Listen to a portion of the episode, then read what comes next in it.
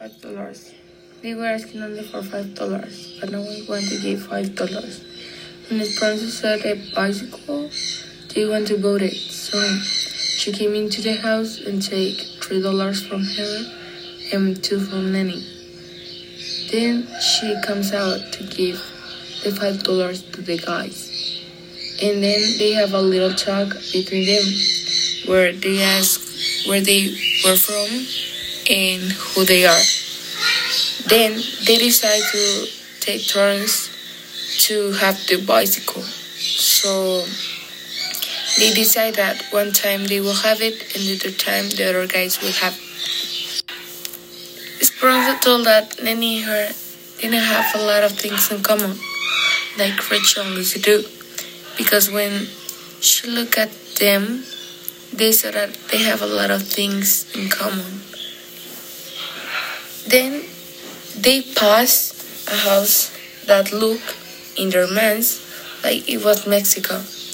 When Esperanza told that, Rachel and Lucy were going to laugh. But before that, Nenny said, "Yes, that's Me- that's like Mexico." Esperanza and Nenny entered in that store. Who, what time they had already bought a used refrigerator, and Carlos had sold something. They were in the store seeing everything that was sold when they found a musical box, thinking that it was a box with a ballerina and that it was beautiful. They only found a box of wood and a dish with holes. Nenny asked for the price because Esperanza didn't ask for it. But the man of the store answered that it was not for sale. Meme Ortiz was a child who lived in a house built by Cathy's father.